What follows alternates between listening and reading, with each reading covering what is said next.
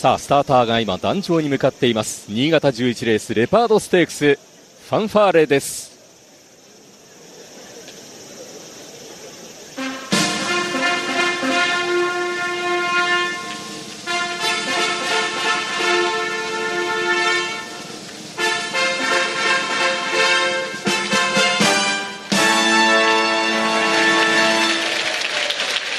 新潟競馬場11レース第15回レパードステークス G3 ダートの 1800m に15頭が揃いました。出世レースと言われるレパードステークス。このレースをステップに大きく羽ばたく馬がいるでしょうか。枠入り進んでいます。偶数番の馬たちの枠入り。今パクス・オトマニカ。日本ダービーで逃げたあのパクス・オトマニカもゲートの中に収まりました。さあ最後の1頭です。1番外15番ハッスルダンク。杉原騎手を安城に。さあ体勢完了しました。スタートしました。青い帽子ちょっと通過エリアルがダッシュがつきませんでした。さあ先行争いまず外の方からルクスフロンティアが行きます。ルクスフロンティア1馬身ほどリード。これを追ってさあ外目を通ってハクスルダンク。そしてエクロジャイト。内を通ってライオットガールと2番手3番手。今ゴール板前を通過していきました。これを見ながらオメガギネス。そしてミスティックレロアは外目外目6番手ぐらい。さあちょっと外に膨れている川田優学習ミスティックロア。後方から45番手ぐらいに下がりました。1コーナーカーブから2コーナーに向かいます。ルクスフロンティア逃げてリードは2馬身です。2番手には5番のライオットガール2コーナーをカーブ。3番手エクロジャイト。その内からはオメガギネス。2コーナーカーブからバックストレッチへ。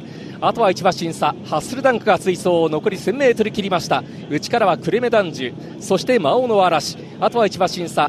速攻タルマカさらには通過エリアル。向こう上面中間を通過。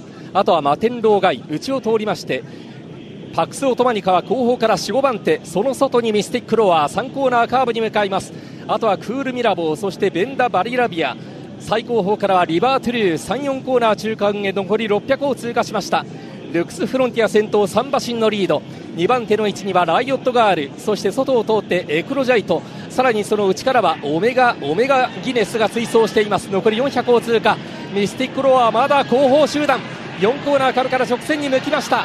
さあルクスフロンティアが先頭1馬身のリード。これを追ってライオットガール。ライオットガールオメガギネスが突っ込んでくる。あと 200m を通過した。さあ先頭今度はライオットガールか。外からオメガギネス。オメガギネス。そしてライオットガール。さあ懸命にオメガギネスか。ライオットガールか。内では懸命にルクスフロンティア。ライオットガールゴール。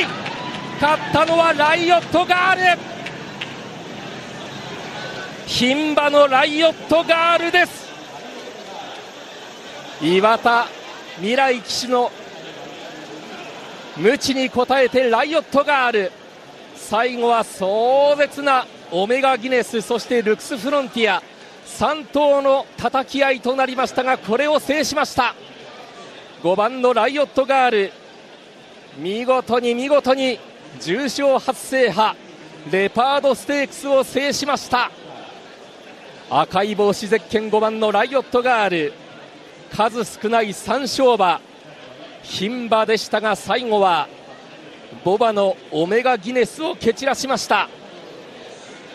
ライオットガールがわずかに先着。そして2番手に6番のオメガギネス。3着は内で張り込んだ11番のルクスフロンティア。この3頭が後続を離していました。新潟競馬場第11レース第15回レパードステークス。制したのは重賞初制覇5番のライオットガール。勝ちタイムは1分50秒8ゴールまでの 800m は50秒 3600m は37秒6でした。